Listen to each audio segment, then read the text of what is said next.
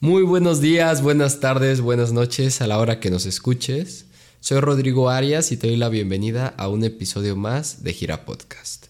Y en esta ocasión, para este capítulo, tuvimos la oportunidad de entrevistar a Jorge Serrano Limón, eh, fundador y director del CAM, Centro de Ayuda a la Mujer, que es una organización con más de 3.000 colaboradores y voluntariados activos todos los días, con presencia en más de 20 países.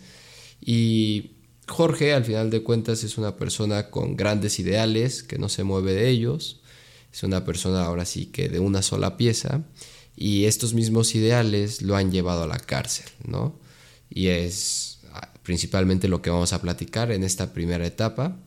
Eh, de la entrevista es muy larga, entonces se tuvo que dividir en dos etapas. En esta primera etapa platicamos más sobre su vida deportista, ya que es maratonista y ha corrido más de 100 maratones, su experiencia en la lucha contra el cáncer y, como ya había dicho, en esta etapa de cómo vivió y el por qué entró a la cárcel. Sin más preámbulo, los dejo con esta primera parte de la entrevista. Espero que la disfruten mucho y que podamos aprender eh, sobre su experiencia de vida. Jorge, fíjate, este, obviamente me, encantaría profundizar en este tema y creo que lo vamos a hacer más adelante, pero me gustaría platicar un poco más sobre ti. Eh, sí. Platícame un poco por qué tus amigos te dicen el diablito. No, el diablo es una tontería. Lo que pasa es que yo corro, corro todos los días. ¿Cuántos maratones llevas? 101 maratones de 42 kilómetros con 195 metros. Todos los he terminado. No me he salido en uno solo. Todos abajo de 5 horas. Mi marca es 2.59, que le hice en, Pittsburgh. El maratón internacional de la Ciudad de México lo he corrido 17 veces. ¿El último, el último maratón que corriste cuándo fue? Fue en Orlando, eh, poco antes de que me metían a la cárcel en el 2016. Okay. Sí, estamos hablando de seis años, fue el último maratón. Eh, perfectamente, lo tenía bien todo muy bien, muy, muy bonito maratón. ¿Y, este apodo del Diablito? Bueno, es lo que te voy a platicar. El primer, eh, cuando eh, yo veía a mi cuñado correr y me dijo, estoy preparando para Nueva York. Yo le dije, estás loco, 42 años se me hacía una locura. ¿Cuántos años tenías? Yo tenía 29 años. Ok. 29 porque fue cuando empecé a correr a los 29 años. Y entonces se fue a Nueva York y lo estaban televisando. Y en la televisión se marcaba básicamente, eh, estaban manejando a Alberto Salazar y a Rodolfo Gómez, mexicano. Rodolfo Gómez iba punteando, punteando, Alberto Salazar y siempre fue cuatro o cinco meses atrás de él, siempre por toda la carrera, ¿sí? y entonces la televisión los enfocaba enfocaba a Greta West, que era la mujer que iba en primer lugar, y enfocaba a un mesero que llevaba, estaba corriendo el maratón, una charola con una botella y dos vasos. Iba así, corriendo. Y entonces, pues le llamaba la atención a la tele porque era el único disfrazado eh, de aquel entonces.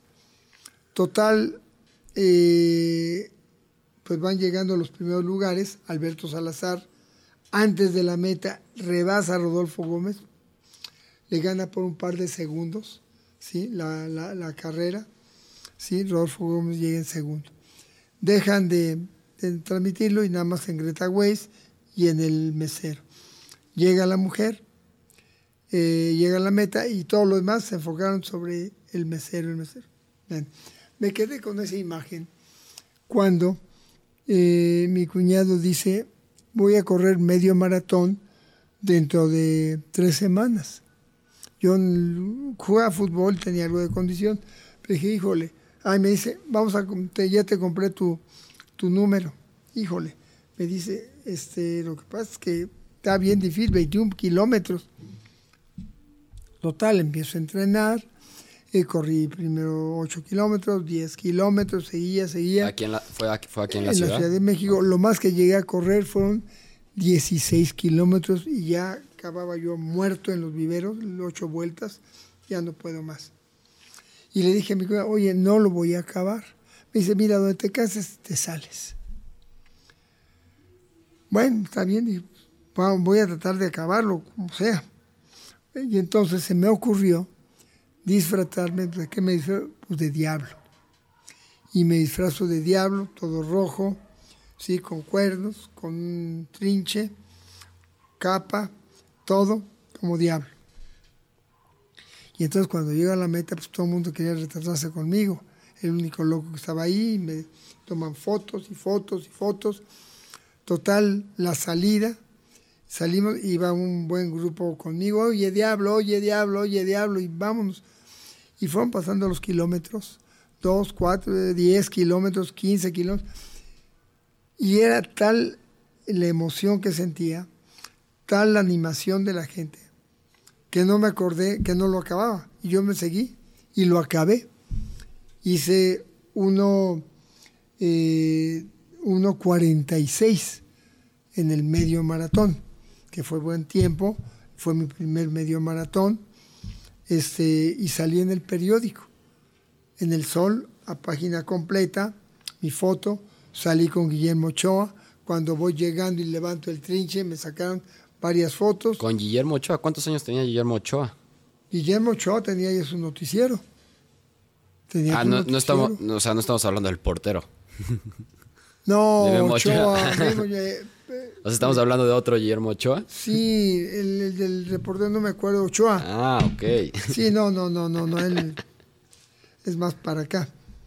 Entonces, no recuerdo si era Guillermo, perdón, Ochoa, y me saca eh, llegando a la meta, y ahí eh, todo el mundo me vio, llego a los viveros, nadie sabía mi nombre, pero hola diablo, hola diablo, y ahí se me quedó el diablo. Si te quedó el apodo. Por eso me quedó el apodo. Cosa que me lo he querido quitar ese apodo, pero bueno, todavía ha quedado en algunos sectores el apodo del diablo. Y, ese fue tu primer medio maratón. Mi primer medio maratón. Y de ahí te seguiste. De ahí me fui, eh, corrí este. El primero fue en Puebla, hice 4.48. Luego el de Coyoacán, que es muy difícil, 4.45. Luego me preparé mucho mejor, ya me fui a San Francisco, hice 318, el internacional, ya le fui bajando, bajando, ¿sí? Le bajé de las tres horas, o sea, hice 259. Tengo otro, el de Torreón, que ahí lo, he corrido siete veces también. Mi mejor tiempo fue dos, tres horas con ocho segundos. No había chip. Si hubiera habido chip, hubiese un par de minutos menos porque salí hasta, vamos, eh, un bloque bastante grande atrás, ¿sí? Y ahí sonaba la pistola y desde ahí empezaba a correr el tiempo porque no había chip. Tenías que recorrer eso y ya estaba contando tu tiempo, llegabas a la meta y ahí es cuando la cámara te marcaba y te decía cuánto tiempo hiciste.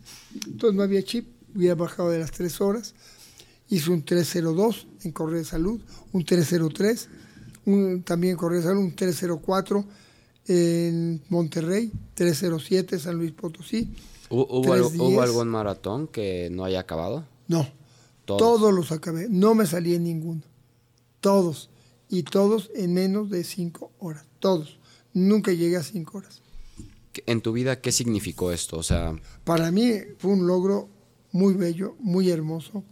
Ejemplo a mis hijos, todos han corrido, los tres mayores el medio maratón y el maratón. Eh, corrí 10 veces en Orlando, el medio maratón el sábado, 21 este, eh, kilómetros con 95 metros, y al día siguiente el maratón, 42 kilómetros con 195 Eso lo hice 10 veces. Tres de mis hijos, Jorge, Pau y Jesús, también lo hicieron varias veces conmigo.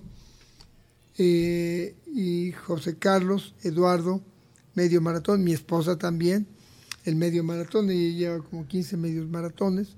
Ana también lleva sus carreras, su medio maratón, Marijó también corrió. O sea, todos mis hijos han corrido.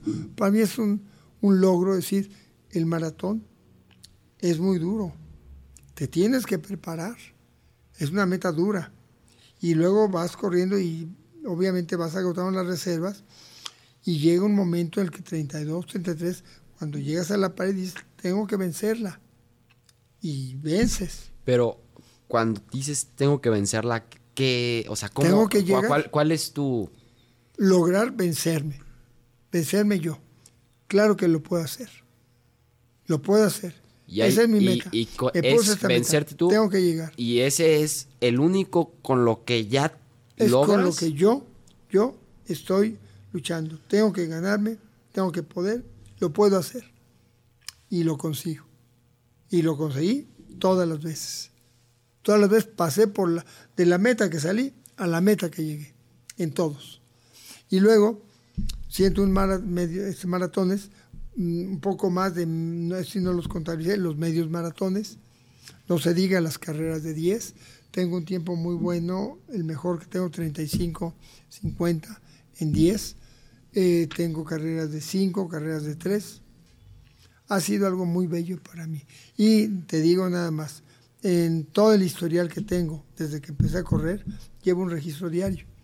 Ahorita tengo 206 mil kilómetros. Para que tengas una idea, el perímetro de la Tierra por el Ecuador son 40 mil. Llevo ya cinco vueltas a la Tierra. Desde que empecé a correr a los 29 años, tengo ahorita 70 años, ¿sí? y sigo corriendo todos los días. Te, te inspiraste en Forrest Gump.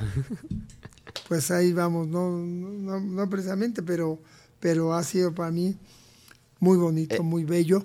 Cuando tuve este, quimioterapias, que es muy dura, al día siguiente me iba a correr.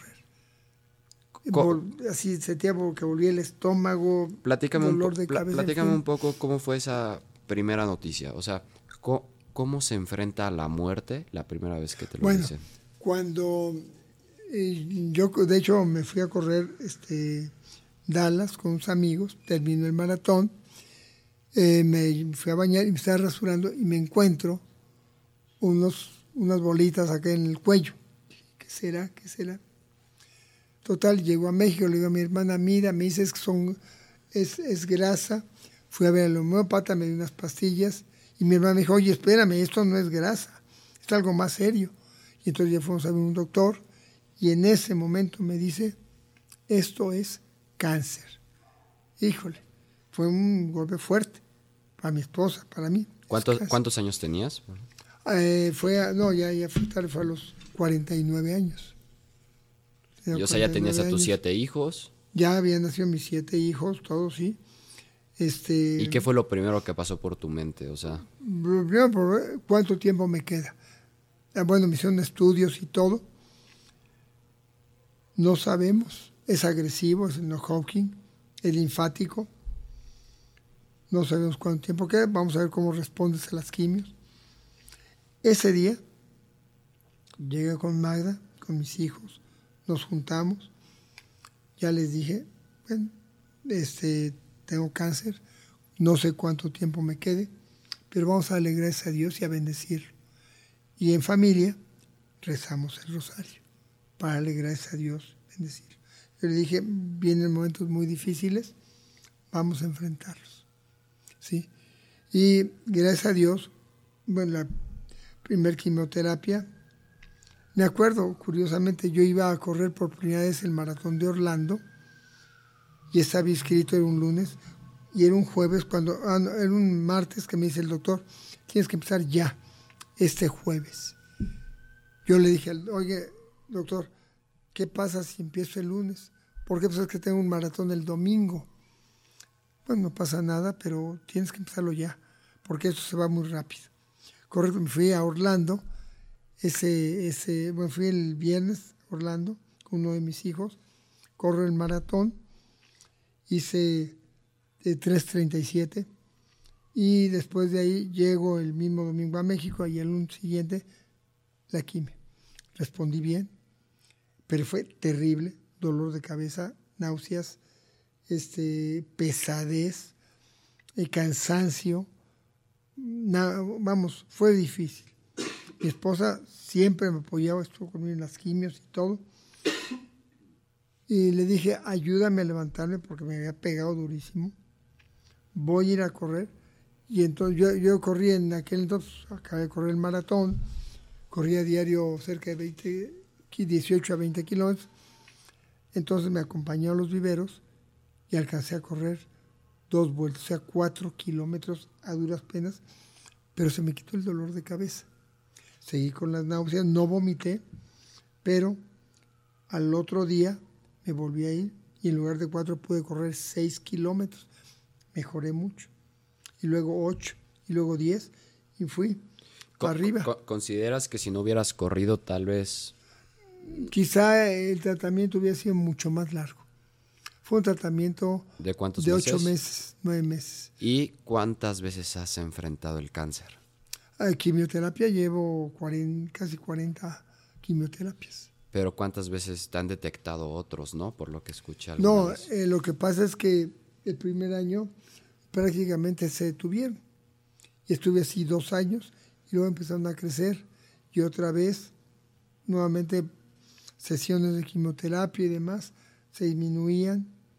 Y otra vez se me dejaron otros dos, tres años y otra vez, varias veces. ¿Y alguna vez te enojaste con Dios? O sea, o sea, nunca, nunca, nunca le reclamaste. Nunca, al contrario. Siempre lo bendije. Y le decía a mi esposa, vamos, cada vez que me conectaba, que era muy duro porque empezaba el dolor de cabeza, las náuseas, rezamos el rosario. Y le pedía por los que me habían pedido la oración, por mis hijos, mi familia, por los amigos, por todo, por los enemigos, los que buscaban hacerme daño, porque era lucha política, este, eh, era para bendecir a Dios.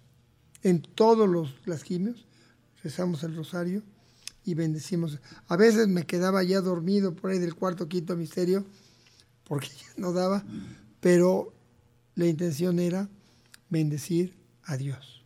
¿Qué, ¿Qué, le podrías decir a alguien que ahorita está enfrentando cáncer? O sea, si pudieras darle algún consejo, ¿cuál sería? Yo le diría, primero, que se acercara a su familia, abriera su corazón, su esposa, su esposo, a sus padres, a sus hijos, abriera su corazón, le compartiera. Es algo difícil, duro, pero es algo que Dios lo permite. Por algo lo permite. ¿Sí? Y yo le lo invitaría a que valorara lo que Dios le ha dado con su familia, ¿sí? Eh, si es soltero, que tiene padres o si no tiene familiares, que valorara su trabajo, lo que está haciendo por la sociedad, que lo valorara. Entonces yo le diría, abre tu corazón a tu familia. Y luego le diría, esto Dios lo permite por algo. Y entonces le diría, bendice a Dios, bendícelo y agradecele, ¿sí? Incluso la enfermedad que permita que, que vivas este paso tan difícil porque, si bien es cierto, es muy difícil, yo considero una verdadera bendición, ¿sí? Pese a que uno llegue a, tener dolor de cabeza, náuseas, eh, vómitos, pese a que uno sufra, ¿sí? Eh, yo digo, bendice a Dios. En ese momento, bendícelo.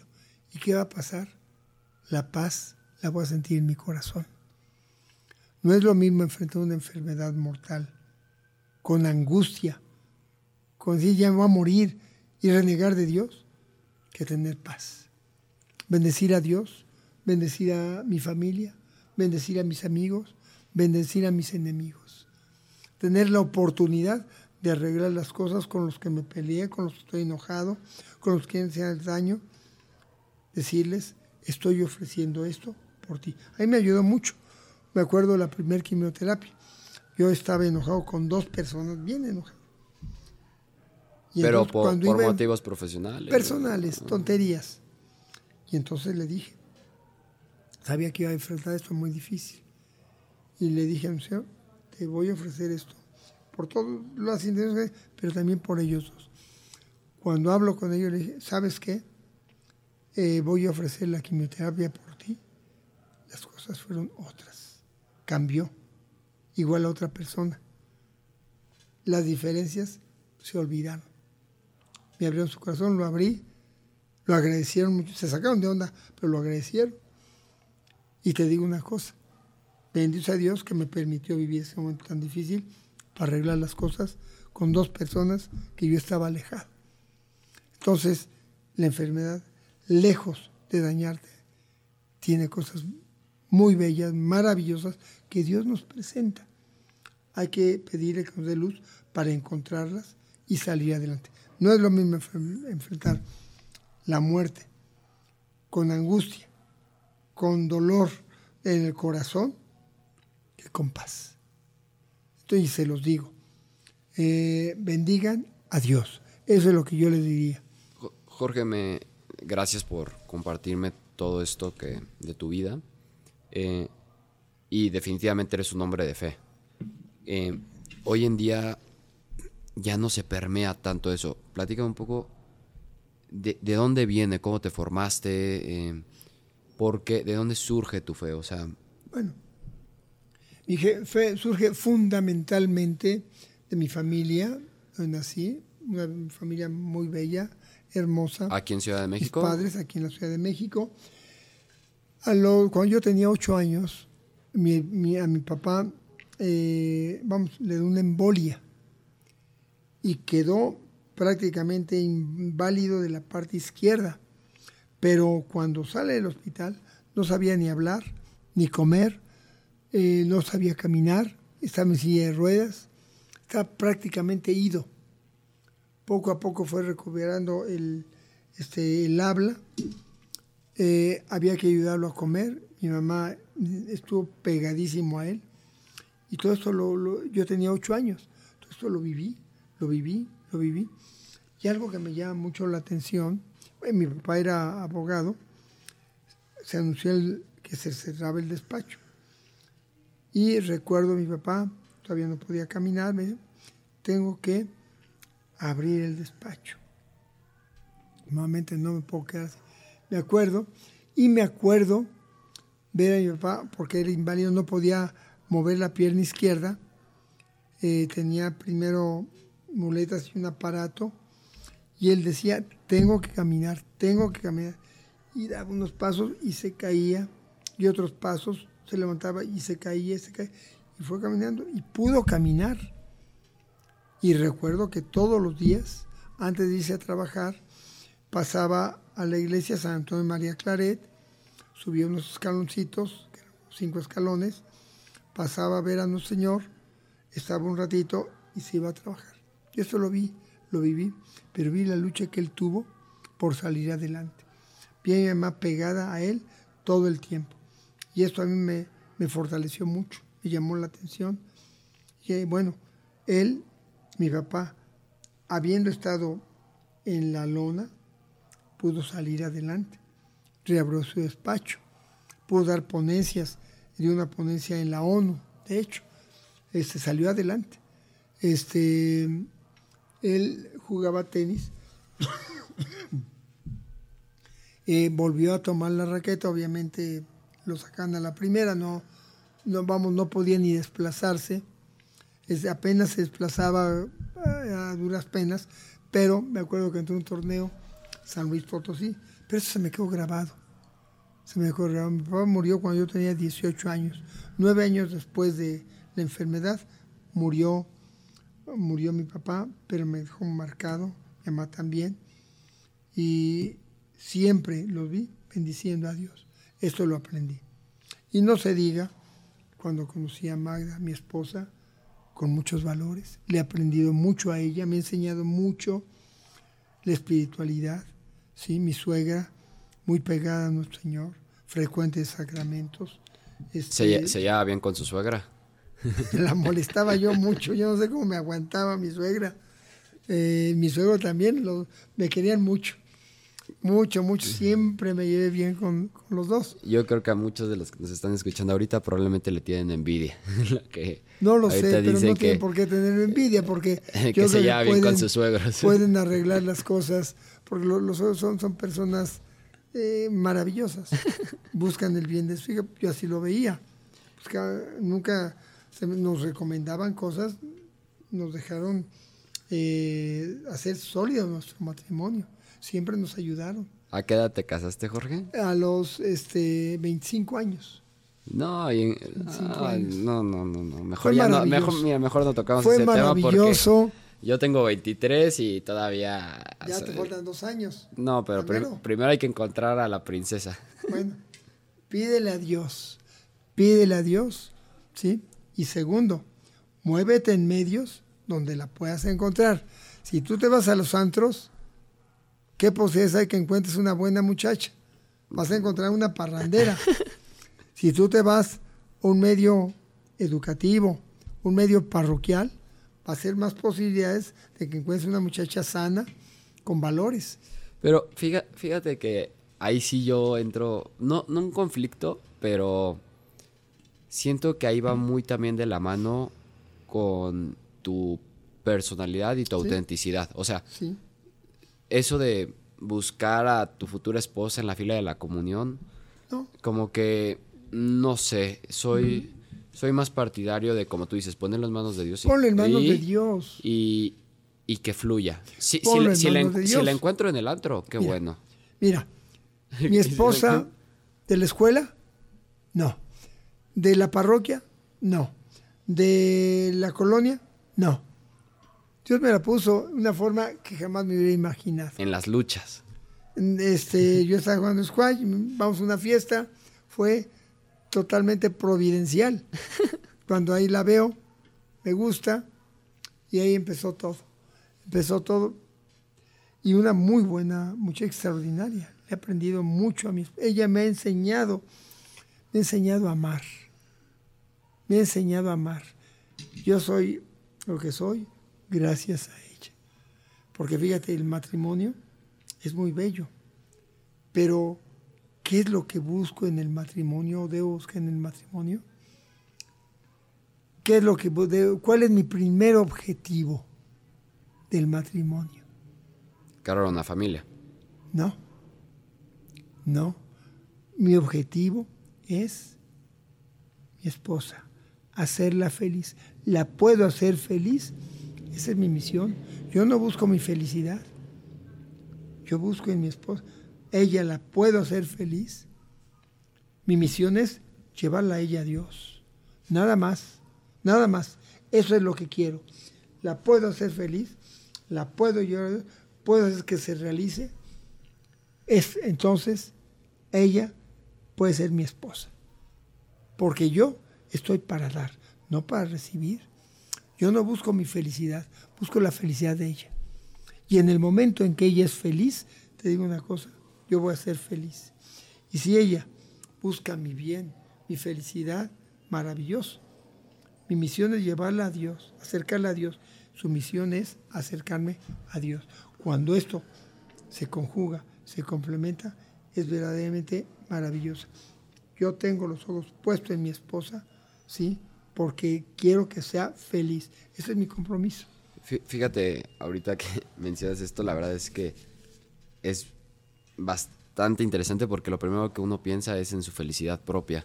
Y sé que haciéndola feliz probablemente encuentras tu felicidad. Tu, felicidad.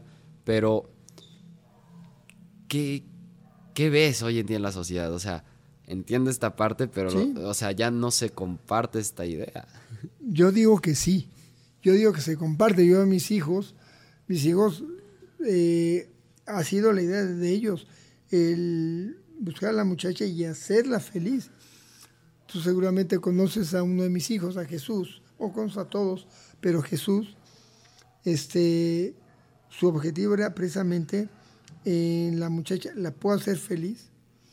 Dios le puso a Cecia, ¿sí? a su esposa, muchacha maravillosa, que te digo, pero así, me quito el sombrero, sí, le digo, ah, le pregunto, Celia, ¿quién es tu mejor suegro? Y me dice, tú, usted, señor. Es una mujer maravillosa, Cecia, de muchos valores, la queremos muchísimo. Y Jesús lo que busca es el bien de ella. ¿Y qué es lo que busca Cecia? No busca su felicidad, busca ser feliz a Jesús. Y es un matrimonio bonito, hermoso. Te fijas, es hermoso. Tendrán sus fallas, lo que tú quieras, pero tienen hermoso. Sus hijos lo están formando para ser personas que, que den a la sociedad, que sean útiles. No a ver qué es lo que te va a dar la sociedad. No, ¿qué vas a dar tú a la sociedad? En el medio educativo, en el medio deportivo, sí, en el medio... ¿Qué vas a darle tú a la sociedad? Y tenemos que formar a los hijos, no para que reciban, para que den, porque estamos hechos para dar. En la medida que demos, vamos a ser más felices. Pues, este, es más bello el poder donar que cuando te donan, ¿sí? Entonces, estamos hechos para dar. Y el matrimonio es esponsal, es de dos. Él para ella, ella para él. Es difícil, estamos contra el corriente, la televisión, el radio, los medios de comunicación, la sociedad. Sí, vamos contra el corriente, pero hay muchos, hay muchos que van para allá. Vamos a seguir impulsándolo. Y otra cosa, el testimonio. Tan solo, tan solo que vean cómo amo a mi esposa, cómo la quiero, cómo me desvivo por ella, cómo estoy enamorado por ella y ella cómo está enamorada de mí. Esto es una invitación para muchos a hacerlos pensar. Para muchos que vienen de allá para acá en contracorriente, que no piensan igual, te aseguro que en el fondo esto lo valoran. ¿sí? Yo estuve en un debate una ocasión, pobre, cuando eh, hablamos sobre el verdadero amor. Entonces, cuando yo dije, amo a mi esposa, etc., hablo amo a mi esposa y, me pregunta el contrincante, y es, este, eh, ¿cuántas mujeres has tenido en la vida? La única. Es la única, qué aburrido. Yo he tenido, yo, yo, yo, yo tengo a mi esposa y tengo relaciones con otras más. Y entonces le dije, ¿sabes qué pobre tu esposa? La estás lastimando. Y entonces cuando hablaba del amor, que es un amor esponsal, entrega total, eh, fecunda, fiel, ¿sí? Eh, maravillosa, se quedaban pensando, se quedaban pensando. Los camarógrafos se quedaban pensando. Entonces, al menos el ejemplo lo das. Que los demás vean cómo vives, en el fondo lo valoran. Fíjate, Jorge, ahorita que mencionas el debate, el, cáncer, el maratón, em, hay un tema que sí me gustaría platicar contigo y sé que muchas veces te han silenciado. Eh, digo, yo no soy Televisa, no soy un medio de comunicación así enorme, pero platícame un poco de tu experiencia en la cárcel. Ah, en la cárcel. O sea, ¿cómo, a ver, ¿cómo estuvo eso que entraste a la cárcel? Ya, ya, ya, ya pasaste por cáncer, ya pasaste por... Todo empieza por un, vamos, yo estoy pegue y pegue al gobierno, pero ellos, este, me pegaron re duro ¿cuál, fue tu pensamiento? El periódico El Reforma, que es un periódico mentiroso, pone, este, Provida usa recursos federales para la compra de tangas. Y platícame de esas tangas, ¿cómo estuvo esas ¿Eh? tangas? Así lo, lo anuncia. Y al otro día, todos los periódicos, primeras planas y demás, las tangas, las tangas, las tangas, compran tangas. Bueno, ¿Qué sucedió? Nosotros ayudamos a las mujeres a que salgan adelante con sus embarazos. Y eh, hicimos un programa conjunto entre gobierno y Provida para poder ayudar a las mujeres. Y teníamos este, unos rubros que era de ayuda a la mujer en hasta dos mil pesos hospeda en, en, medicamento, en este, ropa y este era medicamento, ropa y alimento. Tres eran dos mil pesos por cada uno. Llega una señora muy pobre dice, es que yo no tengo dinero, quiero abortar, no tengo ni para zapatos. Iba a ver, ve y compra tu ropa, tráela y nosotros te, te la pagamos. Fue al mercado de Miscalco, mercado muy sencillito, muy humilde, y compró 620 pesos de ropa. Compra unos pantalones, un fondo y este blusas y compra tres tangas de 35 pesos. Nos lleva la factura de 600, se la pagamos, mandamos obviamente los comprobantes, los mando a la Secretaría de Salud, alguien ahí los vio, tangas, va al periódico Reforma y el periódico Reforma que es amarillista lo saca en primera plana y encierra, encierra con círculo rojo este lo, tres tangas de 35 pesos. Y el titular, Provida usa recursos federales para la compra de tangas. Y se me vino todo, todo, todo, se me vino algo encima. Este, eh, los diputados mandan a la Auditoría Superior de la Federación, la Secretaría de la Función Pública, eh, pedían cárcel, cárcel para Serrano Limón, total acusaciones eh, administrativas. El Eduardo Romero me impone una multa de 13 millones de pesos. ¿Quién? Eduardo Romero, el secretario de la Función Pública en aquel entonces, sin tener las facturas en sus manos, se le ocurrió la multa, y de pone la multa, y me levantaron cinco procesos penales. Eh, se pasa el tiempo, había que pagar la Pero, multa. to- pero todo fue solo por las tangas o hubo, Sí. hubo alguna otra acusación? No, no, no, no, no, era todo por las Pero, tangas. ¿qué decían decía- que- pero qué ah, decía la acusación? O sea- Decían que yo había desviado fondos. Ok, era que por había desviación de que fondos. acusaban por Ok. peculado por 30 millones de pesos. En ¿De tangas. ¿Dónde? En tangas. y entonces vienen, este, eh, primero la multa, te la poner y luego a la cárcel. ¿Qué pasa con la multa? Eh, 13 millones de pesos. Ese fue la multa que me impuso la Secretaría. Cuando yo me dediqué a las, al combatir los procesos penales, me preocupaba más lo penal porque era cárcel a la multa. Y a los 40 días llega el SAT, venimos a cobrar la multa. Oye, 13 millones de no, no los tengo, no le he pagado. Ah, pues ya venían preparados, traemos orden para embargo. Traían su camión. ¿Cuál Y- fue, ¿Cuál fue la reacción, perdón, de los empresarios que te apoyaban en ese entonces? De O sea, duda. ¿De duda? Pero después ya hablando con ellos, les expliqué y todo el mundo, todo el mundo me creyó, así los empresarios, todos me creyeron y algunos me reforzaron más.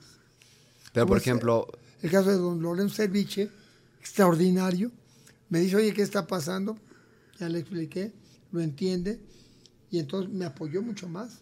Y como él, don José Barroso, y varios empresarios, eh, don José Barroso, tío Sí. de este cuate, maravilloso. Bueno, llegaron y entonces dicen, venimos a embargar. Ya tenemos orden para romper cerraduras. Permítanos embargar. ¿Está bien? Nada más déjeme avisar. ¿En esta casa? Aquí esta casa. ok. Hablo con, con Magda, viene a embargar. ¿Por qué? Ya le explico cómo es posible. Y entonces, O sea, pero tu esposa ya sabía de este procedimiento. o sea, no, no sabía, apenas se enteró ahí que nos estaban embargando. Yo también me enteré ahí. No, Sabía pero... de la multa. Ah, ah, ok. Ella sabía, estuvo en todo. Sí, sí, sí. Sabía de la multa, pero no sabía que me iban a embargar. Llegaron a embargar. ¿Cuántos años tenías? No, esto estoy hablando desde hace. Seis años, desde ¿no? 2004. Ah, fue 20 en- años. Andaba por los eh, 54 años, más o menos. Ok. Yo tengo 70. Y entonces entran y se llevan un sillón. Vamos viendo, se siente horrible. ¿Cómo se llama un sillón? Otro, una televisión, una computadora. Es muy duro. Mi esposa estaba llorando. Muy fuerte, fue muy duro. Mis hijos se enteran. O sea, ya no, ya no vivías con ninguno de tus hijos aquí o todavía alguno estaba No, mis hijos estaban todavía, no se casaban ninguno. Pero quiero decirte algo maravilloso. Estamos viendo cómo se vaciaban la casa. Siente duro.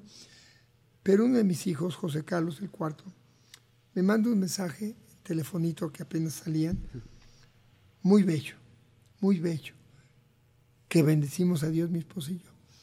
Me decía José Carlos, papá, nos pueden quitar los muebles, nos pueden quitar los coches, nos pueden quitar la casa, pero mi orgullo de ser tu hijo, nadie me lo quita. E híjole, se nos salieron las lágrimas, también. Dijimos, bendito sea Dios, llévense todo, no nos importa. Y nos vaciaron la casa, ¿sí? Ya después fuimos ganando los procesos. Los procesos penales eran cinco. Gané el primero, el segundo, el tercero, el cuarto y uno. Uno, la Secretaría de la Función Pública lo peleaba, me habían dado ya el no ejercicio de la acción penal, lo peleó, lo peleó, lo tiran, otra vez me dan el no ejercicio, lo vuelve a tirar. Total, le decían, presente pruebas. Yo había sido exonerado de cuatro acusaciones penales. ¿Pero todas eran de la misma? De la, de la misma. O sea, Eh, era la nada misma más que eran nada más diferentes lo conjugaron diferente, por así decirlo. Sí. Y esta última, este, deciden mandarlo a la reserva. Y se pasa el tiempo. Y en el 2016, el 17 de febrero del 2016, ya la habían, alguien la sacó unos meses antes, le integra, la manda al juez y dictan orden de aprehensión. Entonces yo voy eh, saliendo ese día de aquí, de tu casa, cuando se me cierra un coche por delante, otro por atrás, yo dije, ¿qué está pasando? Bájate del coche. ¿Pero era policía? Eran, eran de policías, pero no, no, no, no de uniforme, de civiles. Bájate del coche. Total, me bajan y me suben a uno de sus coches.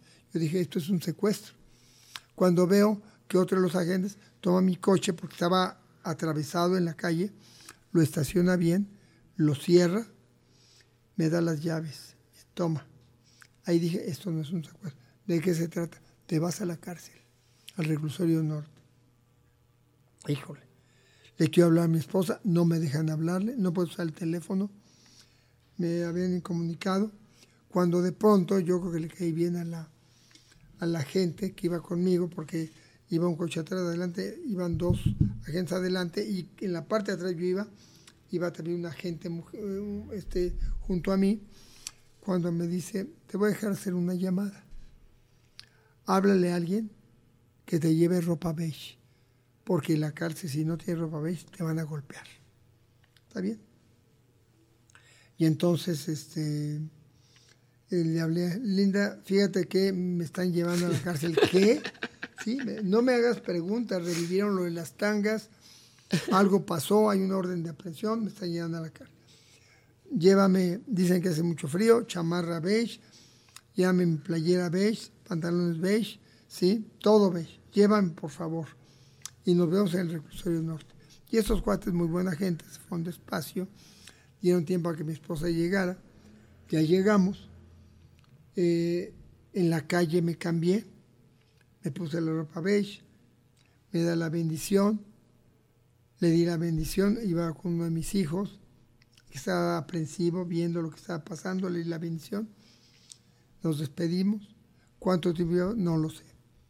Y ya salen lo- los dos guardias, me llevan con el director y el director me dice, ya sé quién eres y ya sé por qué estás aquí.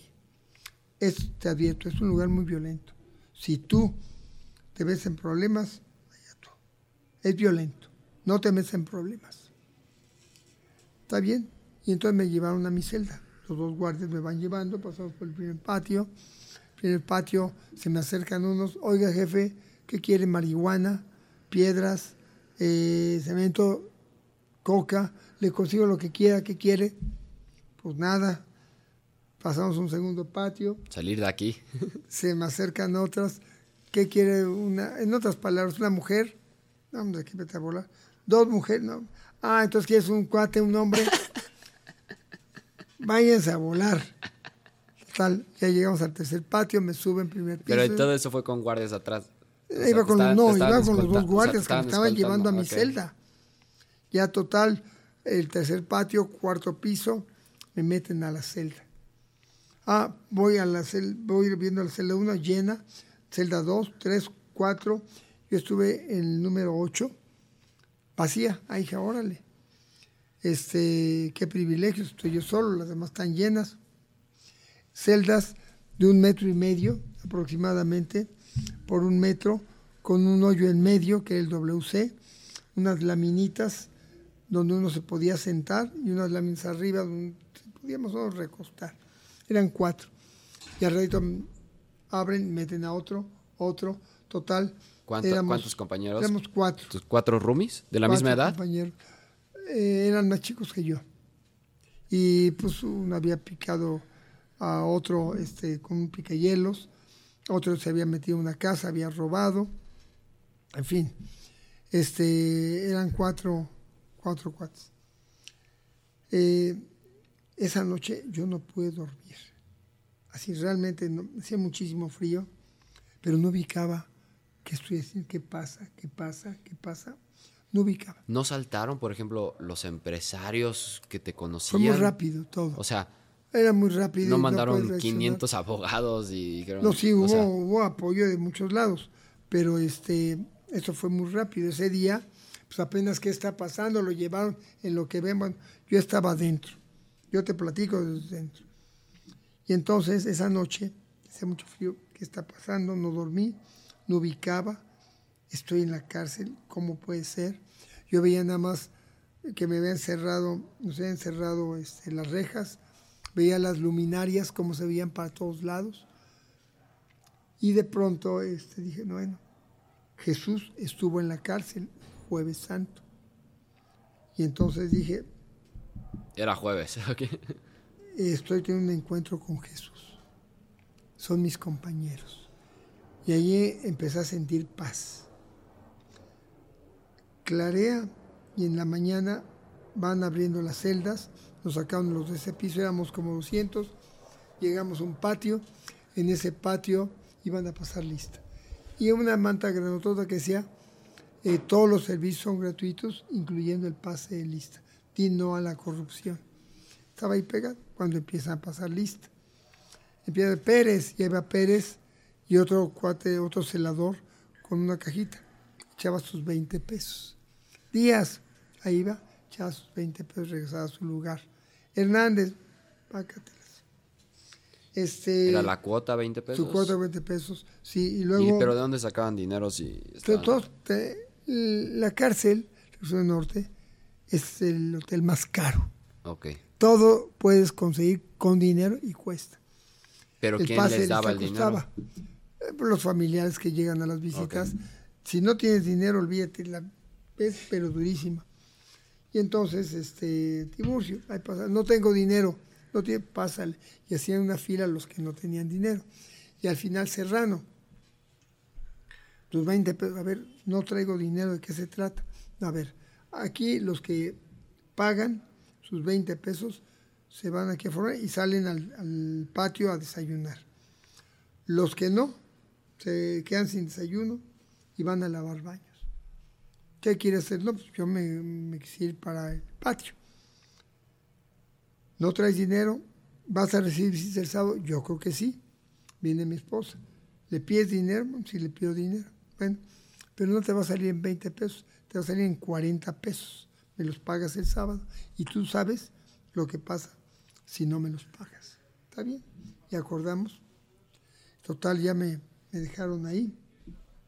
Salimos al patio, íbamos formados y fuimos a, pasamos por los trastes cochinos del turno anterior, unos platos de metal, dos tambos de olían a cebo, de cebolla, eh, este, zanahorias, frijoles.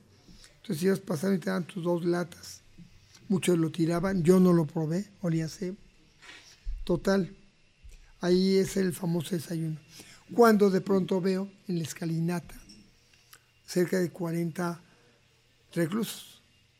Y voy y me acerco con ellos y en voz alta les dije, soy Jorge Serrano, llegué anoche, acabo de llegar, estoy acusado del delito de peculado, quiero ser su amigo, pero les voy a decir algo maravilloso, que Dios los ama, Dios los ama con todo su ser y Dios perdona el, el delito que hayas cometido, si te arrepientes, Dios te perdona, porque te quiere, te ama. Y les platico la eh, parábola del hijo pródigo, como este se fue, vende sus bienes, se O los sea, te, gasta te- te pusiste a evangelizar. ¿Y qué hace el padre? El padre no, nunca le reclamó por qué lo hiciste, por qué te gastaste. No, lo que hizo es la túnica y la familia, el anillo, las sandalias, maten al becerro gordo. Igual el padre. Y quedaron conmovidos. Ya me venía yo cuando un cuadro me dice, oye, quiero decirte algo, ¿qué cosa? Fíjate que yo llevo aquí más de, llevo varios años, pero hace cuatro meses no recibo ni visitas. Nadie me visita. Yo estaba desesperado. Iba a ser una tontería, pero ahorita que estoy yendo, me has vuelto a la vida. Gracias. Y me abraza. Esa fue una experiencia bonita. Cuando dicen, tienes visita, voy a ver, había un cuate que me llevó dos mil pesos en billetes de 20 pesos. Y me dio, llevaba un, un Gatorade que me lo acabé en un minuto. Me llevaba gancitos, panqués y todo en una bolsa grande, chocolates que guardé en la bolsa. Esa bolsa la llevé a mi celda, cosa que la vi por última vez porque después desapareció, se la robaron. Y eso que se pagaba para que te cuidaran. Bueno, total, este, eh, más nos meten a la celda, pero a mediodía nos vuelven a sacar. Y voy viendo un cuate que me da lástima. Eh, iba bajando a las calles y dice, oye, ¿a dónde vamos? Le pregunté. Vamos a con esta comida tal por cual que ya no me sabe a mí, me ha deshecho el estómago. Y yo ya le dije, oye, ¿quieres una torta? De esa vez se me queda viendo. ¿Qué? Como que no alcanzaba a digerir lo que... ¿Quieres una torta? Y nada más me dijo con la cabeza, sí. Dije, vente. Y llevaba un amigo él. ¿Y yo qué, jefe? Ahí vénganse los dos. Me los llevé al área de visitas, las tortas, 40 pesos este, de aquel entonces, de huevo, salchicha, de qué la quieres, de huevo. Se las dieron, se las comieron un minuto. Y terminando, me dijo este guate, ¿por qué lo haces? Yo le dije, Dios te lo manda. No, no, no, no. ¿Por qué lo hiciste? Ya te dije, Dios te quiere, te está mandando. No vengas con tonterías. ¿Qué ganaste? Le dije, yo gané más que tú. ¿Cómo? ¿Si pagué? Sí, yo pagué la torta. Pero ¿sabes qué gané? ¿Qué ganaste? Tu corazón. Y que se le salen las lágrimas y me abraza y me da las gracias. Ahí fui aprendiendo lo que tenía que hacer ahí. Y por último, una más, hay muchas pero voy viendo que había unos cuates que llevaban unos cajoncitos, estaban vendiendo gomitas, caramelos, ¿sí? Este, paletitas, estaban vendiendo, pero los veía que estaban todos rotos de su ropa, golpeados. Oye, ¿por qué estás vendiendo? No, pues es que estoy juntando para comprar unos pantalones beige. No eran beige, eran de color y los habían golpeado. Porque te cambia la vida si tienes pantalones beige así no los tienes. ¿Cuánto llevas vendidos? Me dijo, llevo cuatro pesos y querían juntar 40 pesos. Dije, ay, a ver, vente. Fuimos a la de visitas. Eh, a ver, échame unos pantalones beige. Me decían, decía, son 200 pesos. ¿Qué 200 pesos? Son 40 pesos, te los doy, ¿los quieres o no? No, está bien. ¿De cuál? No, es para él, para mi cuate. ¿Para él? Sí. ¿Cuál, qué, qué talla quieres? ya se la dio, se los pone, está feliz, me abraza y lo mismo, Dios te quiere, Dios te manda. Dice, no, jefe, me dijo, aquí nadie te va a hacer nada, yo me encargo de eso. Dios te ama, dale las gracias a Dios. Y así me fui, así me fui. Eh, un buen rato, muchas anécdotas. ¿Cuánto tiempo estuviste en Muy la bella, cárcel? estuve este, tres días. Tres días nada Sí, más. porque después ya mi esposa consiguió escrituras de casas para poder pagar la fianza, que era de 20 millones de pesos. Fue lo que me puso, el juez no quería que saliera, pero se consiguieron las escrituras, una palanca y una aseguradora y pude salir. Eh, ya nada más de dos, dos más. Sea, estuviste tres días y pasó todo esto. No, hombre, pasaron muchas más, pero muchas. Cuando quise cambiar un cuate de celda, que este, yo lo veía deshecho. Y le dije, oye, ¿qué tienes? Y era una persona de mi edad. No, es que no puedo dormir. ¿Cómo? No, es que estamos 12 en la celda. Me tengo que amarrar. No puedo dormir acostados. Ya no puedo. Con la... Dije, vente a mi celda. No, no se puede. Claro que se puede. Ven. No, nos va a castigar el jefe de piso. No se puede. Ve a hablar con él. A ver, voy a hablar. Oye, quiero que mandes este cuate a mi celda. No se puede. Claro que se puede. A ver, este, ¿en cuánto me sale? Y él me dice, mil pesos. ¿A qué, qué es mucho? Y él me dijo, ofréceme.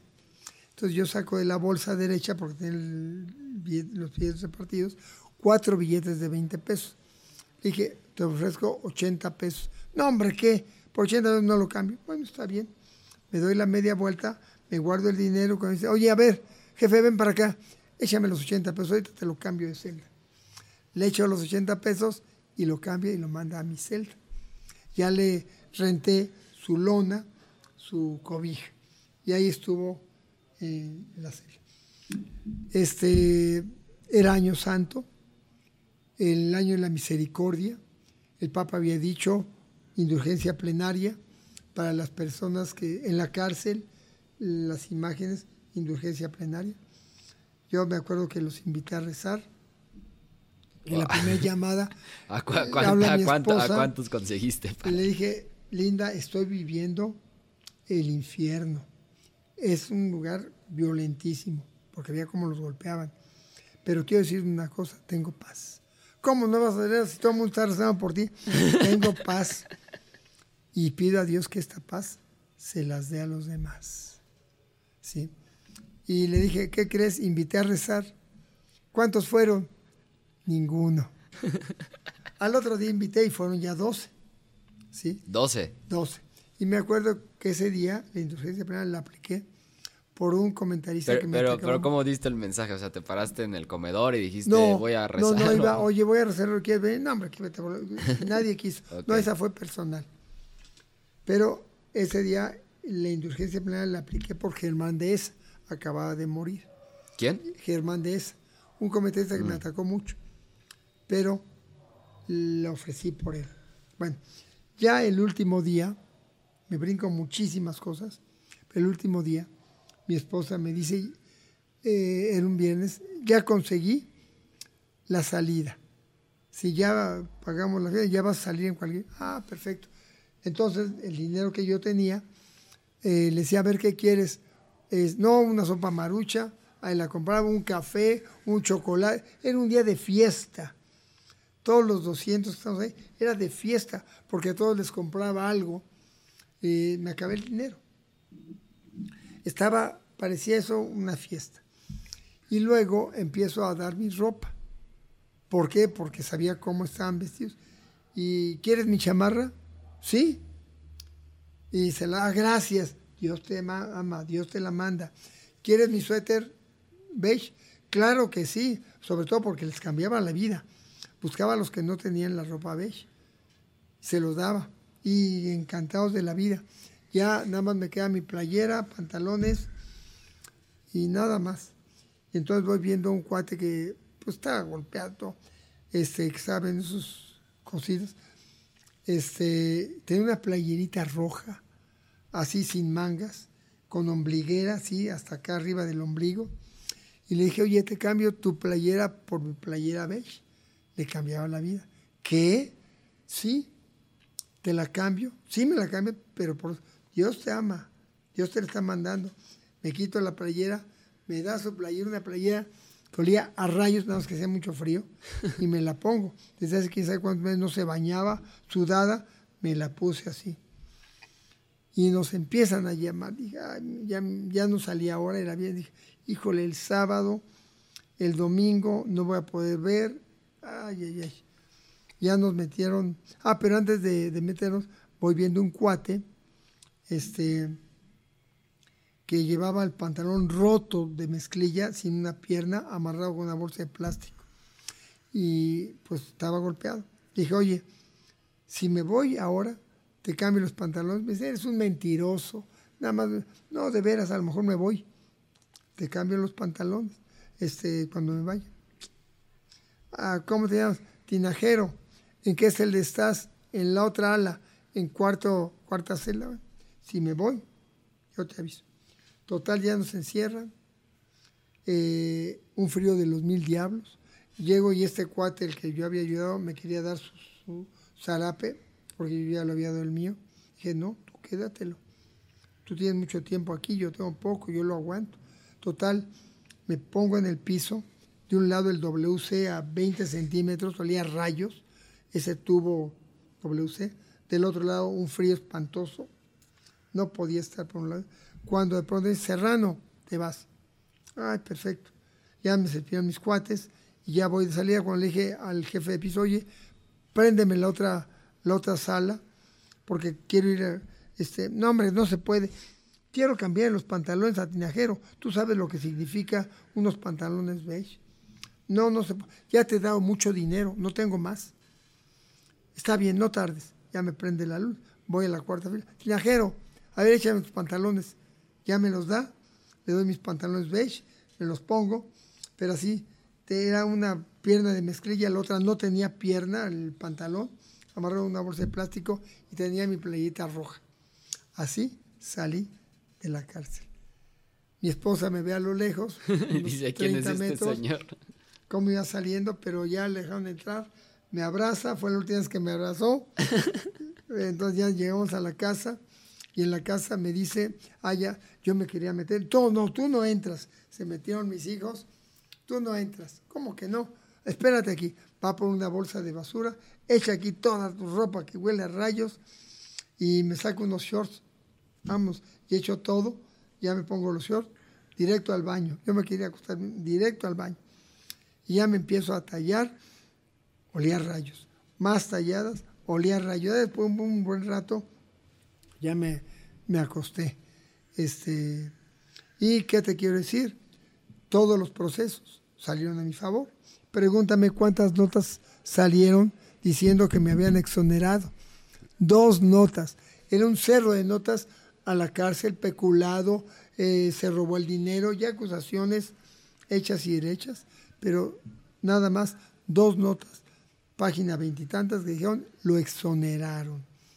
Y lo que quiero decir es esto, sí, quiero decirles, aquellos, aquellos que realmente piensan construir el reino de Cristo aquí en la tierra, que están trabajando por la evangelización, se van a encontrar cosas como estas, cosas duras y más duras, porque los van a perseguir, los van a calumniar, ¿sí?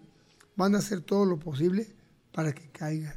Entonces, esto es lo que les espera a las personas que quieran construir el reino de Cristo.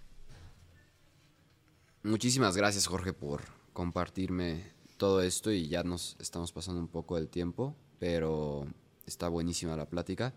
Me gustaría preguntarte, ¿en algún momento dudaste en tu vida? O sea... No, no, no, no. O sea, cuando... Momentos duros, sí. Y muchos momentos en los que tuve muchísimo miedo. Y yo le decía a mi esposa, tengo miedo, tengo miedo. Me abrazaba, tengo miedo. Sobre todo cuando están las acusaciones penales, las cinco acusaciones penales para meter en la cárcel. Un amigo me dijo, oye Jorge, vete del país. Yo le dije, no me puedo ir del país por dos razones si me voy. Voy a darle la razón a los que me están acusando. Y la segunda es que no he hecho nada malo y por eso voy a enfrentar todo. Y no fui. Pero las acusaciones estaban, mi fotografía estaba en los periódicos, métanlo a la cárcel, el Senado, métanlo a la cárcel, los diputados, métanlo a la cárcel, los comentaristas, métanlo en la cárcel, tenía miedo. Decía a mi esposa, tengo miedo, me abrazaba. Hay que seguir, hay que me animaba y seguíamos y seguíamos y seguíamos. Tuve miedo, sí, pero el Señor me fortaleció y seguía luchando, seguía adelante, seguía dando testimonio de vida y seguía sobre todo en mi apostolado tratando de rescatar a las mamás para que no abortaran. ¿En ningún momento dudaste de tu fe? No, no, no, no, gracias a Dios, no. Al contrario, esto me fortaleció. Lo que fueron las quimioterapias, que fueron muy fuertes, mm, a mi esposa y a mí, nos fortaleció y nos fortaleció como familia. Toda la persecución, la cárcel, porque hubo muchas cosas que no, no, no te he relatado, la persecución, la cárcel, lejos de enfriarme, al contrario, nos fortalecía nuestro Señor eh, permite todo esto, ¿sí? Y vamos a salir adelante. Y vamos, y seguíamos, y seguíamos. De la fe, gracias a Dios, nunca, nunca dudé. Que tuve miedo, tuve mucho miedo, en muchos momentos, en la cárcel, fuera de ella, en los juicios, en los procesos, ¿sí? En las conferencias de prensa, tuve miedo, sí. Sin embargo, la gracia del Señor siempre me acompañó. La fortaleza de mi esposa, de mis hijos, de mi familia, ahí estaban, de mis amigos, ahí estaba. Y fue como, gracias a Dios, fui superando una cosa y otra y otra. Y ahorita te digo, Dios me ha bendecido mucho, mi esposa, mis hijos, mis nietos, mi familia, mis amigos. Tengo una situación verdaderamente privilegiada.